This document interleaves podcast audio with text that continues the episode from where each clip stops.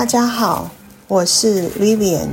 转眼间已经来了美国二十几年了，回首往事，也没有多少轰轰烈烈的故事。希望分享一个我参与的社区事务的故事，对华人有少许启发。希望帮助华人以此为例，积极参与社区事务，为自己的利益发声。几年前，我们收到城市寄来的一个调查问卷，他们准备在我们旁边的小学建一个 cell phone tower 手机的发电站。我和先生商量以后，觉得这样好像不妥。为什么要在一个小学那么多小学生在上学的地方，这样会对学童和他们老师的健康都不是很妥当？所以我是觉得。这个并不是一个很好的建议，他们可以换一个另外的地点去做这个事情，所以我就开始做调查，以及到 City 参加会议了解真相。当发现这个事情可能在最近要做决定以后，那我就找到一些住在附近的朋友一起想办法，然后去参加 PTA 的会议，寻求其他家长的参与和意见。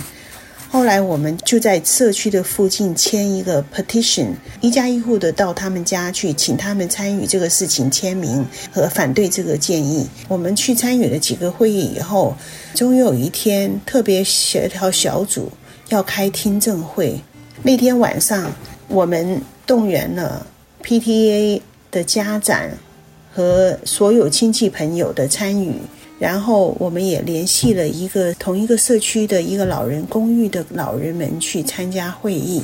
我与先生一起做义工，用车子接送了十几位老人啊到会议现场。平时只有三五个人参加的会议的大厅，那一天水泄不通，挤满了人。我想所有的市长和参与的特别协调小组都非常诧异。所以在会议的前一部分，市民都可以自动登记发言。在所有的人发言以后，我把八岁的儿子带到讲台上，在呃一番简短的讲话以后，我请问协调小组，怎么可以让辐射性这么强的手机电站建在小学的旁边？这样会影响他们的健康。然后我请求。协调小组的同意，用中文询问在场一些不会英文的参与者一两个问题。今天来，你们是否同意建这个 cell phone tower？如果你们不同意的，请举手。几乎所有人的手都举起来了。这个就是显示了在场所有出席参与者的心声。用这个方式让。他们在台上的所有的市长以及协调小组都知道了我们的心声，这是一个最好的方式。然后这个协调小组的组长说想推迟表决，有一些家长他们是很有力量的，他马上大声说不可以这样，今天一定要表决，不让他们把这个事情推迟。后来那个五个人的协调小组。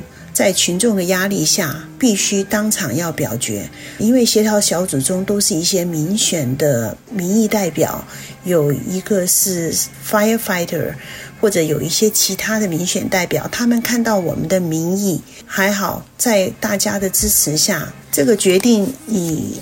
二比三输掉了，所以就没有在我们那个社区，没有在学校附近建这个 cell phone tower。所以我是希望用这个故事鼓励我们所有的社区的华人朋友积极参与与你切身有利益的事情，要参与这种事物，去积极发声，帮自己争取最大的权益。因为小孩子他们不懂，你作为大人。